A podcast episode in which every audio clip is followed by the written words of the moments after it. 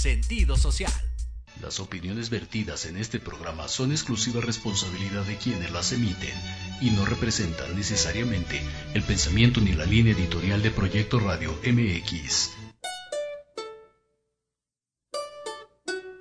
Hola, ¿qué tal? Bienvenidos a Pulso Saludable.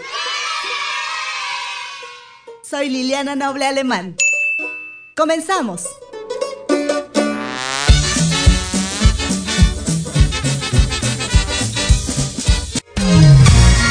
Saludable, cuidando tu estilo y forma de vida. Un programa diseñado especialmente para ti que te ocupas de tu salud. Conduce Liliana Noble.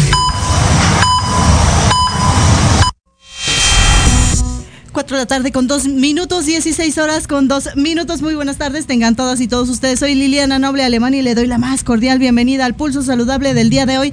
En este día 15 del mes de junio del año 2023, la temperatura, ¿qué creen? 33, nada más ahí, 33 graditos centígrados. Ayer me decía un amigo, Josué de Piedras Negras, un reportero extraordinario de vanguardia allá en el norte del país, y me decía, hermosa Maricruz, que me acompañas en los controles técnicos, que no aguantamos nada, porque 33 grados para los 46 que están ellos, sí, no quiero pensar, ¿no? Pero nosotros que estamos en, un nivel de, tolerancia cero, porque no, no estamos acostumbrados. Nuestra temperatura, además la Organización Mundial de la Salud dice que la temperatura ideal del ser humano está entre los 24 y 26 grados centígrados. Entonces ya 32, 33 grados ya son bastantes. Y luego eh, nosotros en donde la mayor parte del tiempo está templado, eh, pues evidentemente para nosotros esto es algo extremo, igual que cuando baja mucho la temperatura es, es frío extremo y, perdón, pero no estamos acostumbrados, es, es que estamos en 33 grados centígrados y hoy tenemos un programa bastante interesante, vamos a platicar eh, temas de adultos mayores de esta sexta, séptima, octava, novena, hasta las décadas de la vida, ¿no? Que siguen siendo de plenitud, arriba, corazones. Hay que, hay que tener mucho entusiasmo y en Pulso Saludable estamos comprometidos con brindarles información de utilidad en este grupo etario tan importante y tan eh, ávido de, trabajo y, y, de tantas cosas tan, tan importantes que a esta edad hacen. Yo he tenido la oportunidad de conocer a gente, conductores de Uber, de la sexta, séptima, octava década de la vida, y de verdad que son mucho más responsables que algunos veinteañeros o treintañeros. Así es que hay que aprender mucho de ellos y hay que quererlos muchos. A los, a, los adultos mayores, los abuelitos, a las abuelitas, no hay que juzgarlos, hay que entenderlos y apapacharlos y acompañarlos con mucha bondad y con mucha humildad el resto de la vida, porque ellos ya hicieron lo propio por nosotros. Además, vamos a platicar con una experta del suicidio, este tema tan delicado, tan en boga, eh, suicidio niños, niñas, adolescentes, ¿qué pasa por la cabecita de estos pequeños que de pronto toman esta decisión tan difícil? Por ahí dirían que son decisiones cobardes, la realidad es que no, no es sencillo pensar en quitarse la vida y mucho menos sencillo, fácil. No creo que sea un acto de cobardía el que lo ejecuta, Así es que hay que platicar de esto, es un tema serio que hay que ver porque también intervienen factores sociales, culturales, el bullying, muchas cosas que hacen que estas pequeñitos, pequeñitas tomen esta decisión tan desafortunada. Y también les vamos a platicar sobre una eh, infografía que publicó la Universidad Nacional Autónoma de México y Universum sobre el tema del golpe del calor para que usted sepa porque dicen los expertos que todavía estas eh, dos semanas, de aquí a que termine junio, va a hacer calor, luego como que va a bajar un poco la temperatura, pero va a regresar la segunda, la tercera ola de calor allá en julio. Entonces sí es importante conocer qué es lo que tenemos que hacer y tomar en cuenta, desafortunadamente, ya hay personas que han perdido la vida por esto. Es un tema de interés que hay que ponerle mucha atención. Así es que todo ello y un poquito más en el pulso saludable del día de hoy.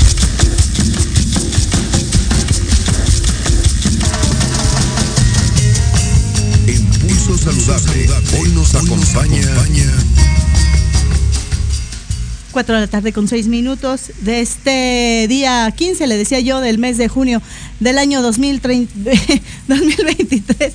La temperatura, ya decir 2033, la temperatura 32 grados centígrados, ya ven, me está dando como que este tema del golpe de calor. Y quiero recordarles a, a las y los que nos, que nos ven que pueden sintonizarnos a través de las redes sociales, pueden obtenerlas en YouTube, en Facebook y nos pueden ver y escuchar. Y si solamente están en el área de trabajo y no pueden eh, distraerse o no les tienen permitido, ingresen a, a proyectoradiomx.com y ahí le dan play en, el, en la flechita del en vivo y nos pueden escuchar solamente es el audio, el audio como en la radio tradicional y convencional.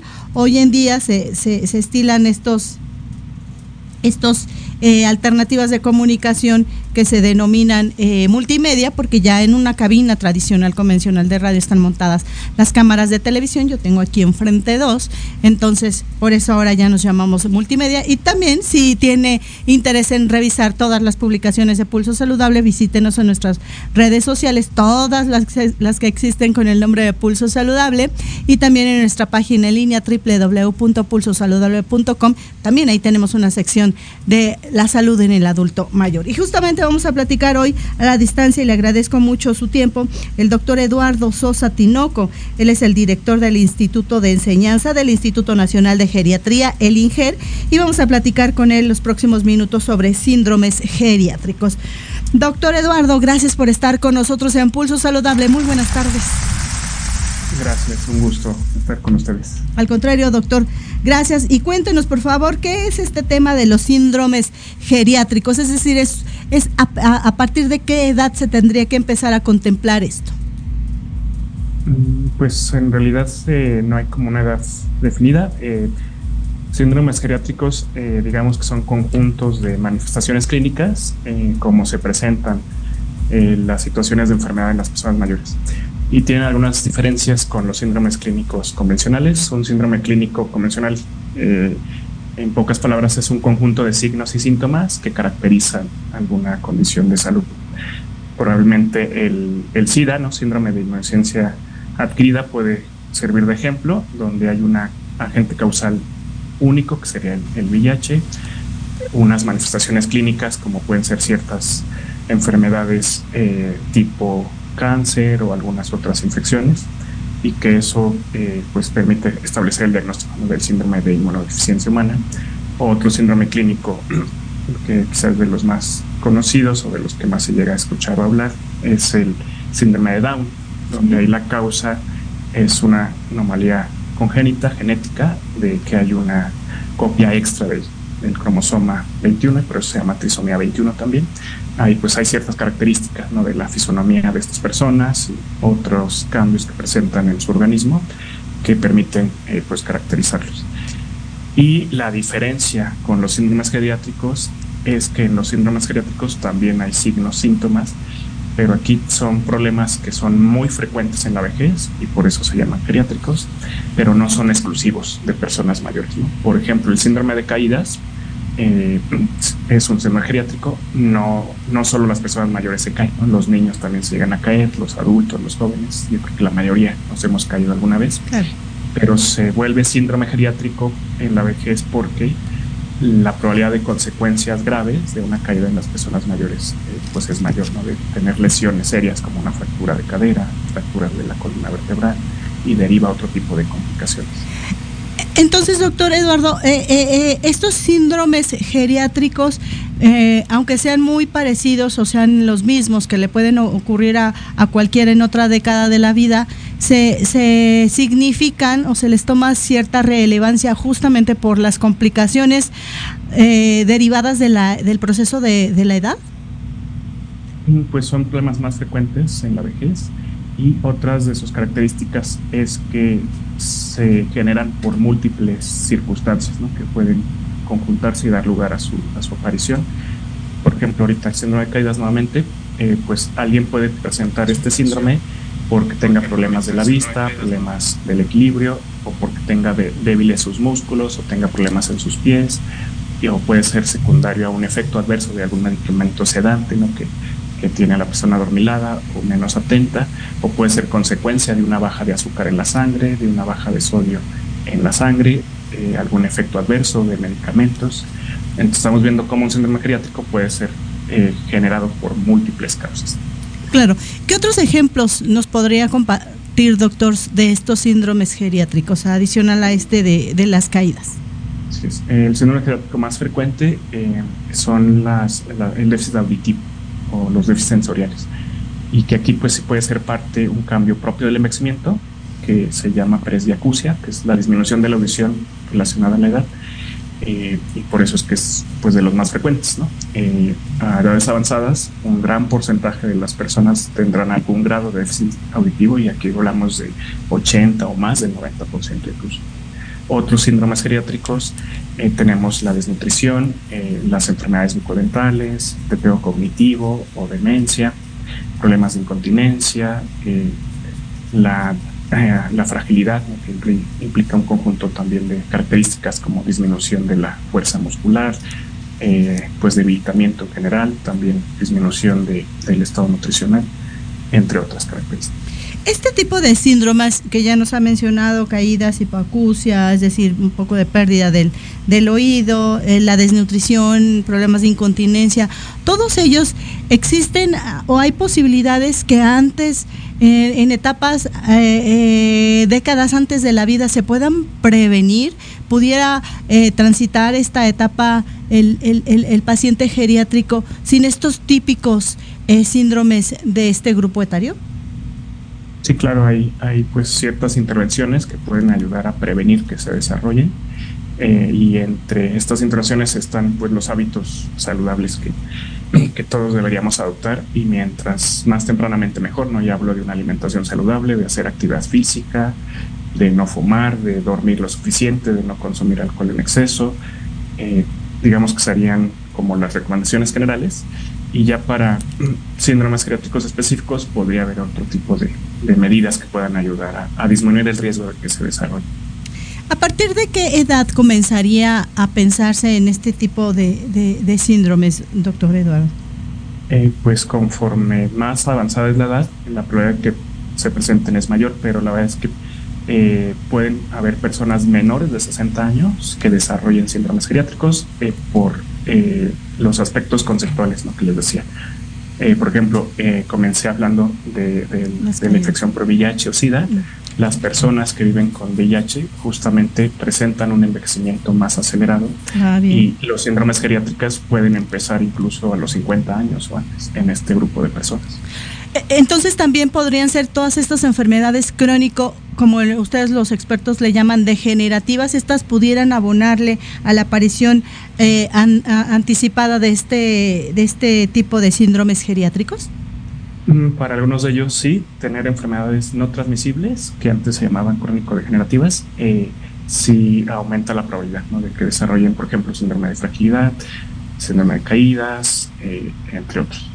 Claro. Ahora que habla de este síndrome de fragilidad, me gustaría detenerme un poco junto con el tema de la, de la mente y el tema también de, de, la visión. De pronto se cree culturalmente que formar parte de estas décadas de la vida ya per se eh, eh, el cuerpo ya no resiste y ya vienen estos embates. ¿Esto es, es realidad o es un mito? No necesariamente tendría que llegar un individuo con estas complicaciones pues justo esto último, ¿no? Eh, sí pueden presentarse este tipo de problemas, pero no todas las personas mayores eh, les sucederá, ¿no? Eh, si bien varían las estadísticas, el síndrome de fragilidad puede estar presente en alrededor de la tercera parte de las personas mayores. O sea, realmente la mayoría no desarrolla síndrome de fragilidad. Claro. Y, y, por ejemplo, aquí el grupo de género eh, presenta mayor incidencia en este tipo de síndromes o el género no es importante? Eh, no, sí, sí influye. Sí hay algunos síndromes geriátricos que son más frecuentes en las mujeres en comparación con los hombres. Y aquí podemos hablar de, la incontinencia urinaria, de, eh, del síndrome de fragilidad mismo, del de deteo cognitivo, demencia. Sí hay una, una mayor probabilidad de que esto se presente en mujeres de edad avanzada. También se cree, por ejemplo, ahora que mencionaba este deterioro cognitivo, eh, eh, siempre es común escuchar, ¿no? Mi abuelita o la abuelita de la abuelita, etcétera, está súper lúcida. Ella pregúntale y se conoce toda la historia, recuerda los días, los meses, los presidentes, los años pero pero ya no se puede mover pero del cerebro está bien pero ya no se puede mover porque está grande esto no necesariamente tendría que ser así no así es eh, pues sí tiene que ver con todos estos hábitos ¿no? que mencionaba. Es quien no tenga pues eh, estas conductas saludables no de hacer actividad física de ejercicio físico multicomponente que incluya actividades para fortalecer los músculos, para mejorar la flexibilidad de las articulaciones, para mejorar el equilibrio del cuerpo, para mejorar la condición cardiopulmonar, pues van a presentar cambios en su, en su organismo conforme avanza su edad y pueden desarrollar este tipo de problemas. Pero quien sí tiene estas conductas saludables puede llegar a la vejez manteniendo una movilidad incluso mejor que la de algunos jóvenes de menos de 30 años. ¿Y, cómo sería el proceso de la vida de estos dos ejemplos? De aquel que, que, no ha abonado tanto al cuidado, a la atención de su salud y va, eh, pues de alguna manera, eh, circunstancialmente cosechando enfermedades, y versus aquel que sí le puso todo el entusiasmo, el empeño y hizo todo lo propio para hacer medicina preventiva. ¿Cómo se ven estos dos caminos que de pronto eh, pudieran ser los más comunes? Y, no sé si solamente con los mexicanos, pero tal vez e, es, el comportamiento del ser humano. Así es. Eh, pues de hecho sí hay diferencias entre países, eh, pero em, pues sí son escenarios muy diferentes, ¿no? Quien ha pues tenido toda una vida de, hábitos saludables, pues su vejez será mucho más eh, saludable, ¿no? Tendrá un verdadero envejecimiento saludable donde mantiene la capacidad funcional alta, es decir, puede seguir siendo y haciendo lo que es importante en su vida, eh, movilizándose, participando, contribuyendo a la sociedad, etcétera. Y quien pues desarrolla eh, problemas que se van sumando en la vejez, eh, incluyendo enfermedades crónicas, síndromes geriátricos, multimorbilidad, lo que es el conjunto de, más de dos enfermedades crónicas a la vez en la misma persona, desarrollará más problemas, complicaciones de los mismos, discapacidades, eso lo puede llevar a una situación de necesidad de cuidados, y pues en realidad una calidad de vida pues mucho más mermada. Doctor, usted menciona algo que llama mucho mi atención y que me hizo pensar en esta serie de Zac Efron, en donde él visita una parte en, Europa en donde la gente es muy longeva, muy longeva. Estamos hablando de personas que viven más de 100 años y él le llama la atención, por eso va a esta comunidad para averiguar qué pasa, es la tierra, el agua, los alimentos, pero además de que están longevos, eh, todavía son completamente funcionales eh, y, son la mayoría independientes, ya gente que vive sola. Eh, siguen siendo productivos. Yo le preguntaría, con la experiencia que ustedes tienen, lo que han recabado ahí en el Instituto Nacional de Geriatría, ¿qué está pasando en nuestro país? ¿Qué, se podría hacer para abonarle a, aspiracionalmente a llegar a esas edades? ¿no? Uno eventualmente cuando piensa en, ojalá y no me toque pronto irme de este plano terrenal, pero si me toca que sea dentro de los 90, los 100 años, pero ¿en qué condiciones? ¿no? Sí, pues en realidad, eh, pues hoy en día las personas pueden esperar vivir eh, más de 80 años, ¿no? De hecho, quien hoy cumple 60 años, si las circunstancias se mantienen igual, pueden esperar vivir en promedio 22 años más en nuestro país. Entonces no se trata solo de vivir más tiempo, sino en qué condiciones, como mencionabas, y ahí se influyen muchísimo eh, muchos aspectos, ¿no? Eh, ciertas conductas, pero también el entorno es fundamental. Eh, el que las personas mantengan relaciones sociales significativas de manera constante, que tengan actividad física, que tengan propósito de vida. O sea, muchas de estas ciudades que mencionabas, que se llaman ciudades azules, Okinawa es una de ellas y hay varias más en el mundo, eh, digo, son cosas que aún están como en, investigación, tratar de determinar qué es lo que ha generado que estas personas vivan largas vidas, pero sobre todo que las vivan en condiciones óptimas, ¿no? De, independencia, de funcionamiento, como mencionabas. Y sí tiene que ver la alimentación, tiene que ver la actividad física, pero e importa también mucho la, las interacciones sociales. Claro. Que las comunidades respeten a las personas mayores. Claro.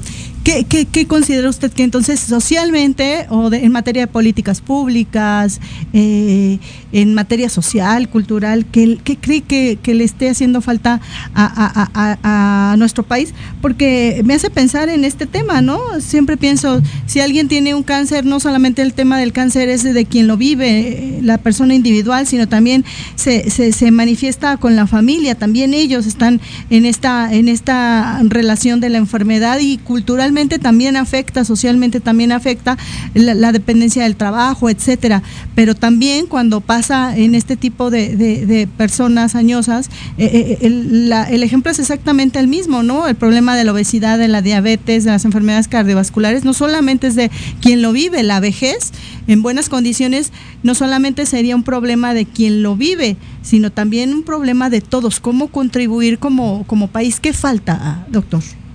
Sí, eh, pues falta en todo el mundo en realidad, no solo en México, eh, pues combatir estos, estos estigmas, prejuicios, estereotipos negativos ¿no? que dan lugar a la discriminación, que pues el día de hoy toma también eh, pues relevancia hablar de ello, que es el Día Mundial de Toma de Conciencia de Abuso y del Maltrato en la Vejez, que puede pues surgir de, de conductas de discriminación que surgen por estereotipos, prejuicios, estigmas que hay hacia la vejez y que eso puede llevar a que las personas pues asuman que la vejez implica vivir con estos problemas eh, desde de una manera muy negativa. Y entonces eh, consideren que no sea importante hacer algo al respecto porque si piensan que es normal que, que a edad avanzada uno tendrá problemas de dependencia, de memoria, etcétera, eh, porque no tienen claro que todo lo que pudieran hacer desde etapas tempranas cambiaría totalmente esa perspectiva eso influye. Entonces es de las cosas que tenemos que cambiar, eh, entre muchas otras. Y finalmente, ¿qué hacen ustedes? ¿De qué forma aportan? Y yo sé que hacen cosas muy interesantes. Basta con visitar la página en línea tan hermosa que tienen y con este contenido maravilloso que, que uno se emociona y que todavía no está en esas décadas de la vida. Quiero pensar que, que los que ya están en esa etapa, eh, eh, con solo visitarla, tienen mucho, mucho por aprender. Sí, justo pues se renovó el sitio web de, del instituto eh, en su aniversario, que fue el pasado 31 de mayo, que es ahora es www.go.mx diagonal Inger. Eh, pues bueno, ahí es una forma de, pues, de dar a conocer lo que se hace en el instituto, pero a través de las actividades de investigación y las actividades de docencia que hasta ahora realizamos, pues hemos podido contribuir a la formación de personal de salud en estos pues ya 11 años de existencia del instituto se ha capacitado a cerca de 40 mil personas en los proyectos de investigación pues se han podido identificar eh, pues circunstancias que nos permiten comprender mejor cómo se generan algunos problemas en la vejez y a partir de ello identificar pues qué tipo de intervenciones o de medidas se podrían llevar a cabo para pues aminorar esas problemáticas. Claro, y ahora menciona usted en este relatorio que nos hace y me llama la atención un dato, hacen investigaciones. Eh, dentro de estas investigaciones ustedes han recabado o han conocido cuáles son ah, algunos de los factores sociales, eh, culturales, eh, medioambientales quizás del mexicano que de alguna manera contribuyen de forma importante a que todo este grupo de, de síndromes geriátricos se adelanten? Mm, sí, digo, para algunos se, se han identificado ciertos aspectos. Eh, por ejemplo, en el caso de teocognitivo demencia, pues sí se sabe que baja escolaridad puede asociarse a mayor riesgo, eh, pues estar en un eh, nivel socioeconómico bajo, el ser mujeres también se asocia con mayor probabilidad a que esto se pueda llegar a presentar. La misma fragilidad, el síndrome de fragilidad también coincide con algunas de estas circunstancias de riesgo. Entonces, eh, pues sí, sí se ha estudiado eso. Eh, por ejemplo, el maltrato, que, que, también es un síndrome geriátrico, el maltrato de las personas mayores, pues desafortunadamente quien más lo llega a presentar son mujeres, ¿no? Y, y lamentablemente a través de cursos de vida a veces, ¿no? De, que sufrieron violencia de niñas, de adultas, de jóvenes y en la vejez también. Es, pues, es un problema bastante serio, bastante complejo eh, también pues han hecho investigaciones en el instituto que han permitido pues conocer un poco más de esto, aunque son fenómenos bastante complejos. Claro. ¿Cuál sería, doctor, eh, su mensaje final en, en Pulso Saludable esta tarde? Pues que eh, quienes aún no llegan a esta etapa de la vejez, sí, eh, pues asuman que la mayor, que es muy probable que van a llegar a edades avanzadas y que deben pues empezar a tomar acciones para eh, tener una envejecimiento saludable. Y ahorita en la ola de calor también me gustaría comentar que sí es muy importante que las personas mayores se cuiden. Ciertos cambios del envejecimiento las hacen más propensas a deshidratarse con mayor facilidad la percepción de la sed disminuye, eh, la cantidad de agua del cuerpo también disminuye, entonces el exponerse a calor extremo puede fácilmente ponerlas en una situación crítica. Entonces, por favor, estén bebiendo líquidos aunque no tengan sed. De hecho, la sed ya es un signo de deshidratación. Eh, y pues sí eviten estar en zonas eh, muy calurosas, sobre todo en los horarios pico, ¿no? que es como desde las 10 de la mañana a las 18 horas porque pues sí son las personas mayores más propensas a los golpes de calor, como, como lo decían desde la introducción. Doctor, pues le voy a robar otros dos minutitos, no sea malo, regálenos por favor esta definición, como eh, bien lo menciona, es un tema ahorita muy coyuntural el, eh, don, don Astro no está un poco emocionado está feliz y está mandándonos muchas muchos calores que le agradecemos. Yo particularmente porque me, me encanta el calor pero no de esta manera no pero si es cierto cómo cómo identificar cómo el mismo individuo puede darse cuenta de que algo está pasando o su familia cómo podríamos ayudar y se habla mucho del golpe de calor o que si le da el váguido. Exactamente qué es y cuáles serían estas manifestaciones y qué hacer al respecto. Por favor, doctor. Así es, pues en las personas mayores pueden ser eh, manifestaciones quizá algo atípicas en comparación con otras edades eh, y pueden haber síntomas como confusión mental. Eh, también luego los signos de deshidratación pueden no ser tan fáciles de identificar por cambios propios de la piel, ¿no? que la piel pues, se vuelve más, seca, más delgada, pues no se ven los signos que se que en general se buscan en gente más joven. Entonces, un signo que, que es eh, pues, más útil para determinar si puede haber deshidratación es palpar las axilas. Si las axilas están secas, puede significar que, esa persona tenga deshidratación. Como les decía, eh, la vejez la percepción de la sed disminuye, entonces eh, cuando ya haya sed, una persona mayor que diga que tiene sed, ese ya debe ser considerado un signo de deshidratación y hay que empezar a hidratarse, no esperar. Y por eso la recomendación es estar consumiendo líquidos, aunque no tengan sed.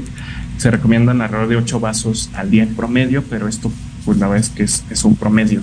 Si quieren algo más exacto, eh, pueden calcularlo 30 mililitros por kilogramo de peso corporal al día. Eh, y de eso pueden ya tener idea exactamente de cuánto tendrían que consumir líquidos. Por ejemplo, alguien de 50 kilos tendría que consumir al día litro y medio de, líquido. Claro. ¿Y este litro y medio es el adicional a las comidas caldosas, café, té? O sea, ¿solo este litro y medio o ya todo lo incluye? Todo va incluido, eh, pero bueno, este litro y medio es para alguien de 50 kilos. Entonces, eh, también aquí hay que considerar que hay personas que tengan algunas enfermedades donde su ingesta de líquidos pueda requerir ciertos ajustes. ¿no? Hablo de personas con insuficiencia cardíaca, con enfermedad renal avanzada, con cirrosis. Entonces ahí sí eh, sigan las indicaciones de sus médicos o médicas tratantes. Pero y en general, eh, para este pacientito, o bueno, este individuo que vive eh, en este grupo etario, cada que determinado, cada hora, cada 40 minutos sería bueno beber algo hasta completar la, la, cuota requerida o, lo que, o ahorita se podría hacer a libre demanda?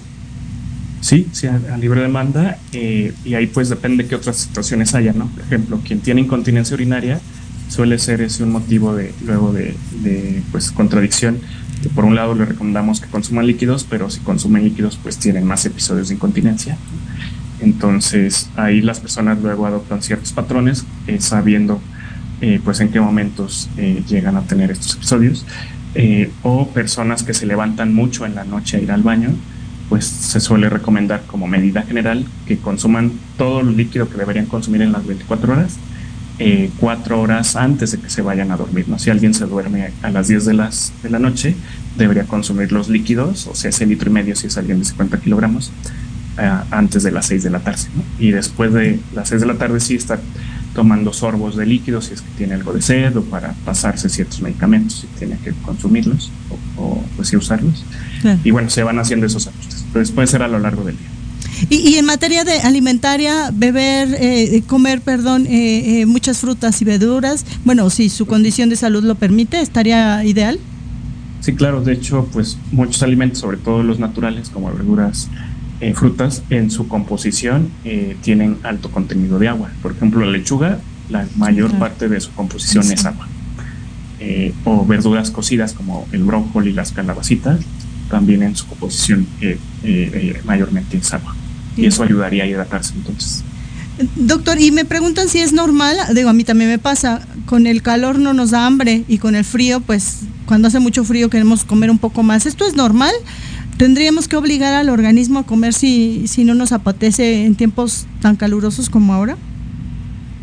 Mm, pues sí, digo, lo, ideal es como cumplir con las recomendaciones eh, de ingesta para poder sí pues aportarnos los nutrimentos que necesitamos, ¿no? De agua, de energía, de carbohidratos, proteínas, etcétera, porque si esto no se hace, pues con el tiempo nos va a generar un problema nutricional, ya sea desnutrición o si es consumo en exceso de algunos de estos elementos, pues nos puede llevar a, exceso de peso, ¿no? Otro tipo de problemas nutricionales. Ok. ¿Algo más, doctor, que considere esta tarde importancia mencionar en Pulso Saludable? Eh, pues bueno, por el día, pues sí, que se tome conciencia ¿no? de, que el abuso y el maltrato es un problema más eh, pues grande de lo que quizás se puede imaginar porque no se suele notificar ni, ni registrar. Eh, entonces, pues sí hay que reflexionar acerca de, cómo vemos a las personas mayores, considerar lo que aportan a la sociedad y lo que han aportado a lo largo de la historia. Hay que, hay que platicar de eso más adelante. Me pondré de acuerdo con, con mi queridísima Talía para que también toquemos este tema tan importante, tan obligado socialmente y como usted bien lo menciona, doctor, tan poco conocido y que eh, eh, sepan los adultos mayores que siempre va a haber alguien que les apoye y que no se dejen amedrentar y que no tengan estos temores. Así es. Doctor, como siempre, un placer verle, platicar y aprender tanto de usted. Le mando un abrazo y un beso a la distancia. Cuídese mucho. Nos vemos y nos escuchamos próximamente. Gracias. Igualmente, hasta luego. Hasta luego.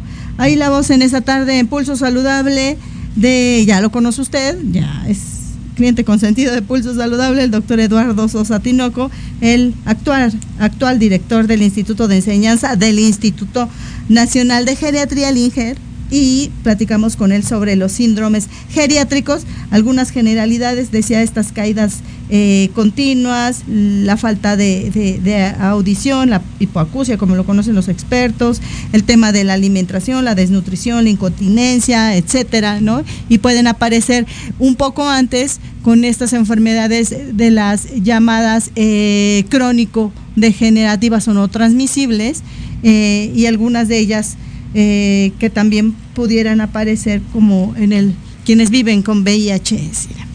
4 de la tarde con 33 minutos de este día 15 de junio de 2023, la temperatura 33 grados centígrados. Vamos a hacer una pausa y regresemos.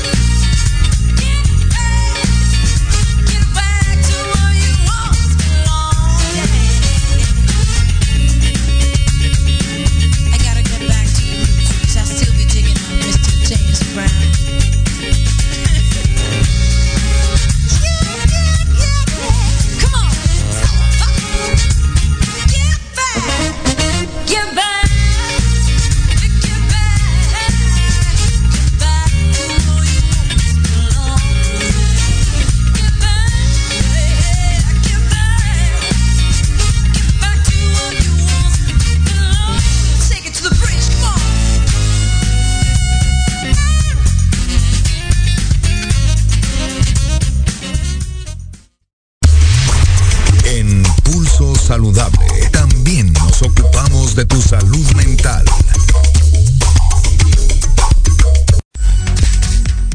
Cuatro de la tarde con 35 minutos este día 15 de junio de 2023, la temperatura 33 grados centígrados, sigue el calor. ¿Cuál será la sensación térmica ya fuera como de 35? A ver, háganoslo saber si por ahí alguien que nos está escuchando nos, nos dice qué se siente estar allá afuera. Yo aquí estoy medio tranquila porque tenemos eh, el clima, la ventilación y así, pero de todas formas eh, hace calor. Y le agradezco muchísimo su presencia a la distancia de la doctora Elisa Vega. Ella es médica psiquiatra y paido psiquiatra. Vamos a platicar con ella los próximos minutos del suicidio, niñas, niños y adolescentes. Pero antes déjeme contarle un poco de la trayectoria profesional de esta experta.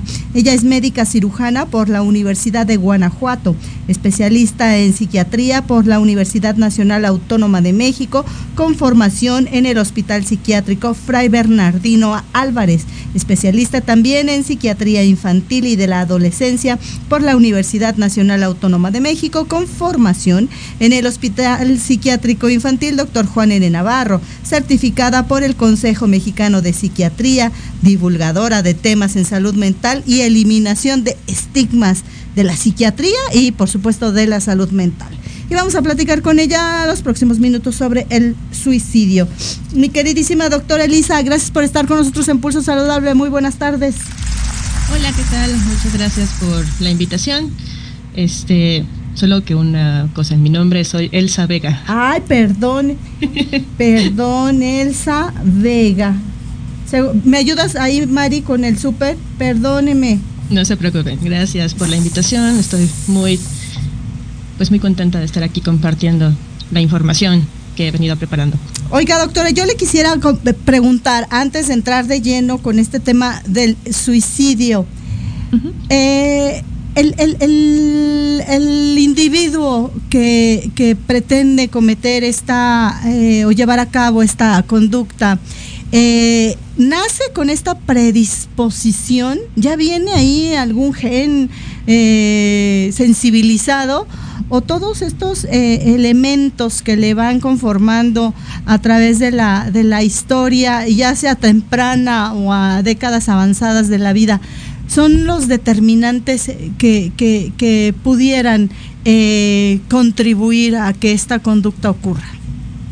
Pues creo que más bien es la segunda situación, ¿no? Eh, como casi todas las situaciones que pasan, por ejemplo, en, medicina, en específico esta parte de psiquiatría, pues muchas son multifactoriales, son situaciones que tienen muchos componentes importantes y que de hecho justamente también se maneja no nada más el atender específicamente el, contenido, la conducta, perdón, en este caso, sino también pensar en los factores que pueden predisponer, los factores de riesgo, sí puede haber situaciones que puedan hacer a la persona más vulnerable a una situación como una conducta suicida, que en este caso es bueno como el concepto eh, más eh, eh, moderno, vamos a decirlo así, de esta, de esta, esta situación médica.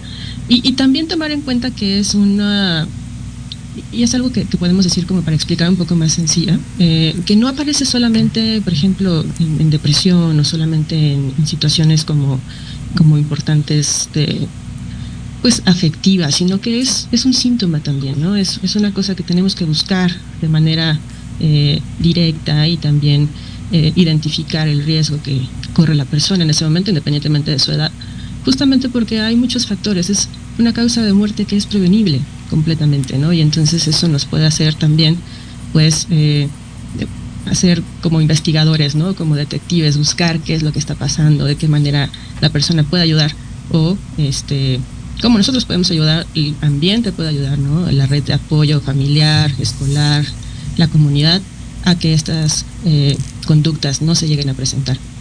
Eh, esta multifactoriedad de la que usted nos, nos amablemente nos habla, doctora eh, Elsa, es eh, pudiera ser eh, preponderante por género y, por grupo etario o, esto es un dato que no es representativo en la prevalencia de esta conducta suicida o de quien lo culmina? Estadísticamente podríamos hablar de que justo no la diferencia entre quién lo intenta más normalmente son las mujeres y quién lo, lo culmina más, ¿no? Quien llega a un suicidio consumado pues normalmente y la estadística no se arroja.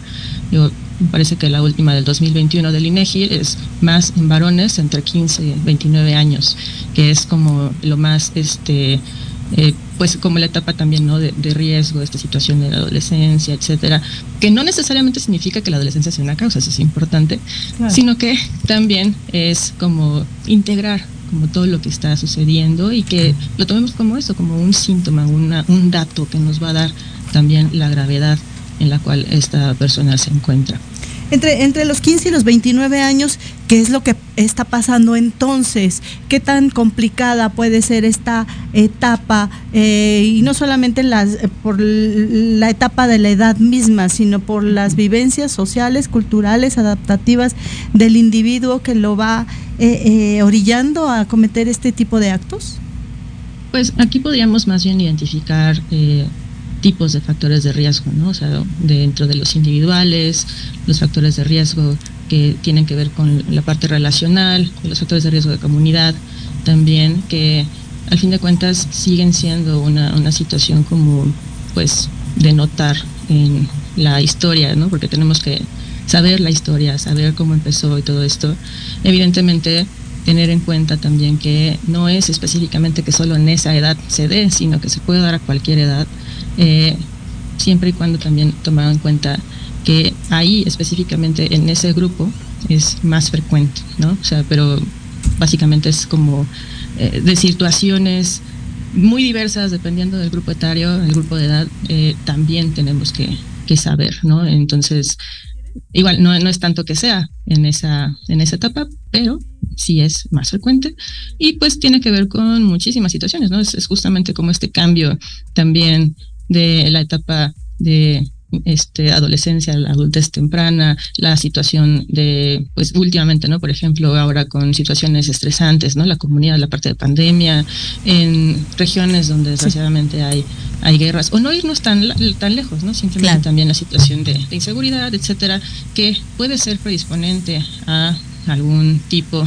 de reacción, etcétera, y entonces poder tener esta conducta como tal presente en la persona. Eh, con base, doctora, a la incidencia, a la, a, la, a la explicación que usted nos da y a la experiencia más bien que usted tiene y, o, de los datos que se han recabado eh, entre ustedes los expertos en niñas, niños y adolescentes en temas de salud mental, ¿qué es lo que más aqueja, qué es el patrón más común eh, que hace que un pequeñito, una niña, un adolescente tomen esta decisión en un, en un entorno social como México, por ejemplo? Hay que tomar en cuenta pues que los trastornos psiquiátricos en general pues son el casi 95% de las personas que llegan a tener un suicidio consumado se llegan a, presentar con un trastorno psiquiátrico y que en este grupo etario específicamente pues también tenemos que ver que existen como tal eh, trastornos, ¿no? Eh, de los más comunes eh, a nivel general, pues está depresión, trastorno bipolar, consumo de alcohol, abuso de sustancias. En los niños también hay que ver esta parte situacional de la, eh, los trastornos de la conducta, los trastornos eh, relacionados con la actividad, con la atención y los trastornos afectivos, evidentemente, de ansiedad, que son muy característicos, bueno, no característicos específicamente, pero que sí se pueden llegar a presentar también mucho y que cada vez parece que hay más eh, ¿Por qué? Porque se han identificado, ¿no? También, y porque muchos de los factores que pueden condicionar o predisponer a esto, pues se encuentran eh, en todos lados, ¿no? Tanto empezar como por el ambiente familiar, la situación en la escuela. El acoso escolar, como todas estas situaciones que pueden llegar a, hacer que la persona ahora sí que presente o que sea más vulnerable ante una situación de riesgo. Claro, y las prácticas suicidas se, se, se ha visto que de pronto en grupos, ¿no? Eh, con un determinado guía y una determinada idea, etcétera, terminan cometiendo este acto. El influyentismo es una preponderancia para, para ciertos sectores sociales y es un, es un tema complejo, delicado, existente en la sociedad, doctora. Es un tema complejo, bastante complejo. Eh, estamos hablando que la conducta suicida pues se define como un igual conducto de comportamientos relacionados con la intencionalidad de comunicar, de actuar, de ejecutar un acto pues autodestructivo que podría acabar con la vida propia, pero que también hay que tomar en cuenta que existen ciertas lesiones como las autolesiones no suicidas que se pueden llegar a presentar en situaciones también como por muchas otras eh, eh, pues intencionalidades, no necesariamente la de morir. Y entonces eh, también incluso, ¿no? Ahora eh, con los retos de las redes sociales, ¿no? La forma también en que, bueno, pues no hay una ya sea que no esté adecuadamente vigilado o cuidado o que está ahí como, obviamente sin caer en la sobreprotección, el, el menor o la menor, tener como esta situación también de, de de, qué tanto esto es también dentro de la conducta algo que no se toma el, riesgo, es decir, no se está midiendo el riesgo. Entonces, los chicos y chicas pues tienden a tener como esta impulsividad también, más en los que tienen alteraciones de la actividad y la atención. Eh, pero pues justo es como eh, esa vulnerabilidad que puede llevar a que tal vez la intención no era acabar con la vida, pero pueden llegar a tener algún daño en, su cuerpo o en su salud mental en general, pues por una una situación como de vamos a probar qué es esto, ¿no? O vamos a intentar esto que vimos en, en este TikTok, por ejemplo, cosas así. Y vamos, eso es muy importante tomar en cuenta también, porque eh, ya pasando como a, situaciones más como de grupo y esto, ¿no? La, la situación de las autolesiones como el famoso cutting, que también en algún momento llegó a ser, y creo que parece que todavía hay situaciones en las cuales como por imitación, por a ver qué se siente y situaciones por el estilo, pero más allá de eso también identificar si hay algún otro factor que nos pueda estar dando como esta banderita roja en relación a lo que en ese en, esa persona, en este niño, en esta niña, en este adolescente puede llegar a estar pasando. Claro, justo estas copias de conductas sociales no siempre son por algo benéfico para los individuos. ¿Cuál sería entonces esta serie de elementos a tener en consideración eh, que tendrían que tener eh, en, vigilancia o en llamado de alerta mamás, papás, amigos, mises, etcétera? Todos contribuir socialmente, amigos, amigas, hermanas, hermanos, como para darnos cuenta que algo está pasando y de inmediato actuar, ¿no? Claro, es importante escuchar, es importante acompañar, es importante estar presentes, ¿no? Eh, la parte como también de disponible, eh, emocionalmente disponibles, ¿no? El estar como de, oye, es tener esa confianza también de que, pueda hablar eh, el niño, la niña, el adolescente y que pues muchas veces pasa, ¿no? Por ejemplo, cuando los adolescentes pues, se juntan más con adolescentes que con los adultos, evidentemente, porque es parte de sus características esenciales de esa etapa. Eh, también, ¿no? Como saber quiénes son sus amigos, qué están haciendo, a dónde van, ¿no? Sin este, llegar como a ser demasiado este, persecutorios tal vez, pero obviamente dependiendo también de la situación en la que se encuentre, ¿no?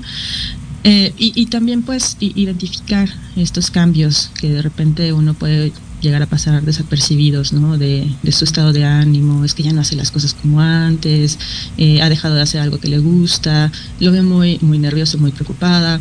Eh, cosas eh, específicas también, ¿no? De, de, cuáles son los contenidos que observan en, qué redes sociales, en el teléfono, ¿no? Ahora es como muy, muy fácil tener la pantalla enfrente y tener como esta forma de, de comunicación con quien este pues comparten tiempo y también puedes compartir tiempo con ellos, ¿no? Es, es una cosa muy que podría sonar muy básica, pero es esencial también para identificar si hay algún cambio, ¿no? Cada quien eh, va a presentar cambios de manera diferente porque pues cada individuo es diferente y entonces saber conocer a al hijo, la hija, es una de las formas que eh, nos puede ayudar a identificar cuáles son esos cambios también de comportamiento, de que ya no está comiendo como antes, está costando dormir, situaciones específicas también igual médicas, ¿no? Este, personas que tienen algún tipo de enfermedad o una familiar, un familiar enfermo.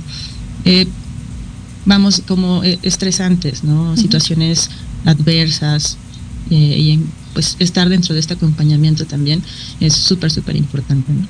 Y, por ejemplo, ¿qué pasa en estas familias en donde ya han habido eh, eh, integrantes eh, con este tipo de, situaciones o ya se ha consumado en esta familia algún suicidio? ¿Esto interfiere? Este, ¿Existe el riesgo de, de duplicar conductas o de aprender?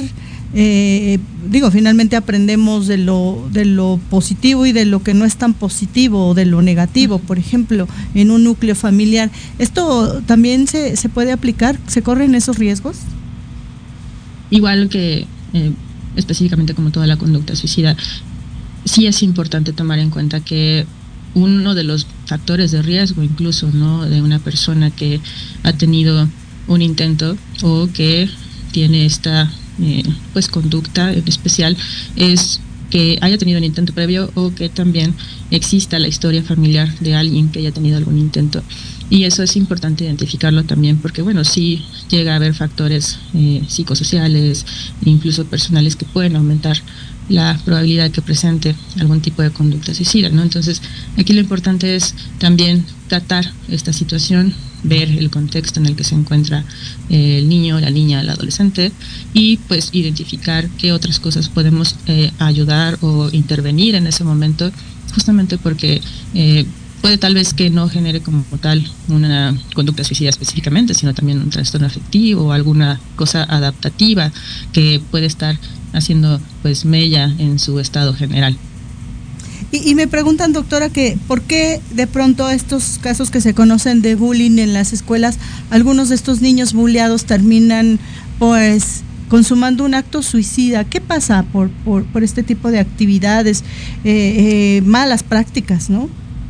Sí, el, el, acoso escolar, el famoso bullying, pues es una situación también de mucha importancia, es algo que hay que detectar también, porque muchos de estos chicos, de estas chicas, tienen uh, una idea, por ejemplo, pues, eh, digamos que es um, distorsionada de sí mismos, que, es, que sienten que valen menos, que tienen culpa de algo, que no son dignos de X o Y, no de recibir cariño, o que eh, también, ¿no? Como en la parte, esto en la parte activa, ¿no? De que los llegan a incluso a, a violentar, pero también eh, tomar en cuenta que pues esto eh, es una situación eh, importante en el sentido de las agresiones que pueden llegar a recibir y que eso puede alimentar también algún tipo de trastorno que pueda llevar a tener una conducta de este tipo, ¿no? Entonces, cuando esto sucede, pues sí es importante tomar en cuenta y tomar medidas adecuadas en el sentido de la prevención del acoso, ¿no? Es todo un tema, la verdad, y que además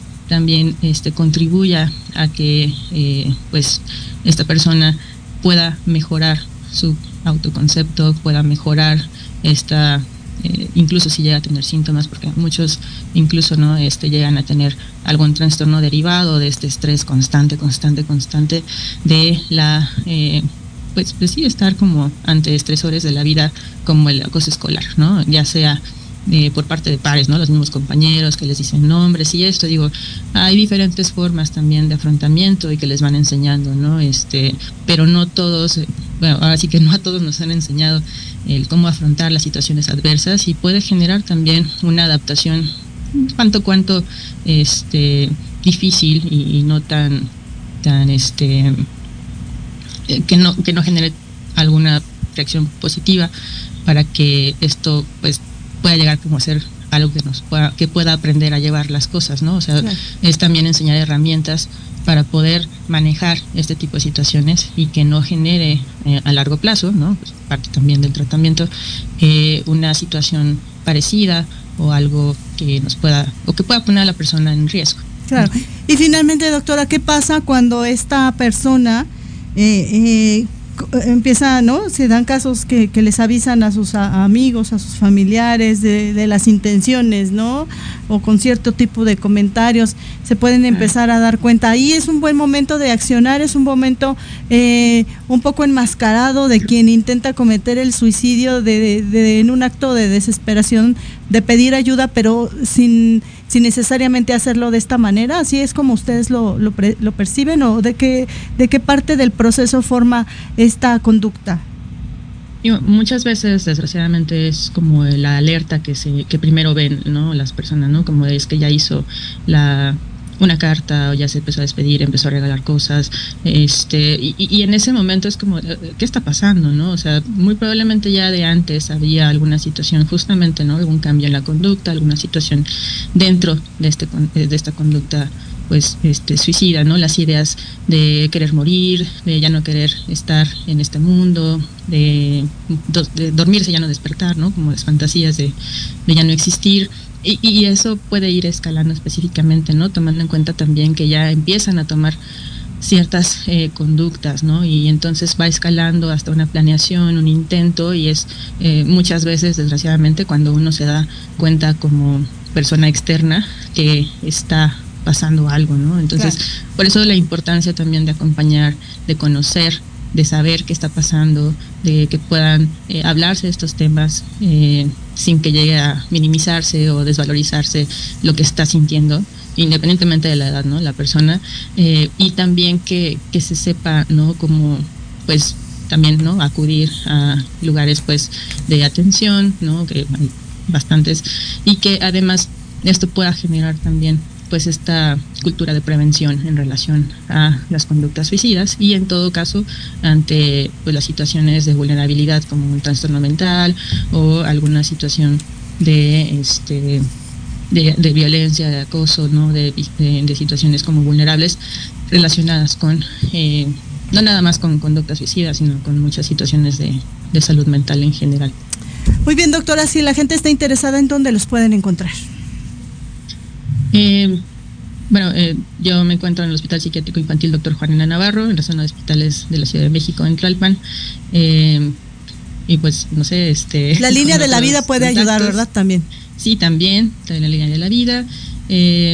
Tomar en cuenta también pues en la página de, del hospital. Hay muchos servicios específicos también de salud mental eh, pueden acudir también al centro de salud a su institución de derecho a audiencia importante porque bueno ahí también eh, si no es que casi todos cuentan ya específicamente no desde hace mucho tiempo con servicios de atención tanto psiquiátrica psicológica eh, de orientación específica, ¿no? Y pues sí, o sea, mantenerse también dentro de si hay algo, ¿no? Que, que está haciendo ruido, algo con lo que se haya identificado o alguna situación que en ese momento diga, bueno, es que creo que necesito ayuda, porque a veces eso es lo más difícil, identificar cuando uno eh, necesita ayuda, ¿no? Este, saber que no están solos, que hay una mejoría muchas, muchas de las veces, y que en todo caso, eh, pues hay mucha información allá afuera que también hay que tomar en cuenta en relación a, esta conducta, ¿no? No significa debilidad, no significa cobardía, ni tampoco significa que esté uno eh, mal para toda la vida, porque muchas veces esa es la percepción que uno tiene al momento en el cual se presenta este tipo de conducta, y entonces saber que hay pues una esperanza, saber que hay una forma de actuar y que es bastante eficiente. Muy bien. Doctora, le agradezco mucho. Tenga usted una excelente tarde. Le mando un abrazo. Gracias. Muchas gracias. Hasta luego. Ahí la voz de la doctora Elsa Vega, quien nos platicó estos minutos sobre el tema tan interesante de las conductas suicidas. No solamente ocurren en adultos, también en niños, niñas y adolescentes. la etapa más vulnerable entre los 15 y los 29 años. Mucho que hacer en el tema del, suicidio. Platique, platique con sus hijos, conózcanlos, conózcanse entre familia. Con esta información me toca despedirme, no sin antes recordarle que el próximo martes tenemos una cita a 4 de la tarde en punto. Gracias Maricruz, por ahí anda Lupita que dice que tiene mucho calor. Soy Liliana Noble, cuídese porque hay COVID todavía, pero hay golpe de calor. Adiós.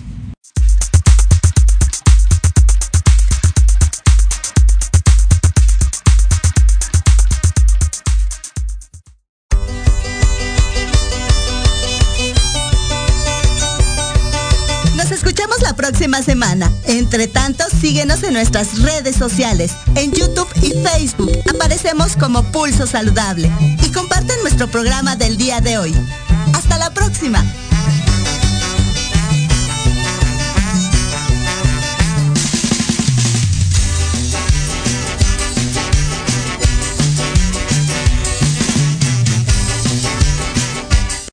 Estás escuchando Proyecto Radio MX con sentido social.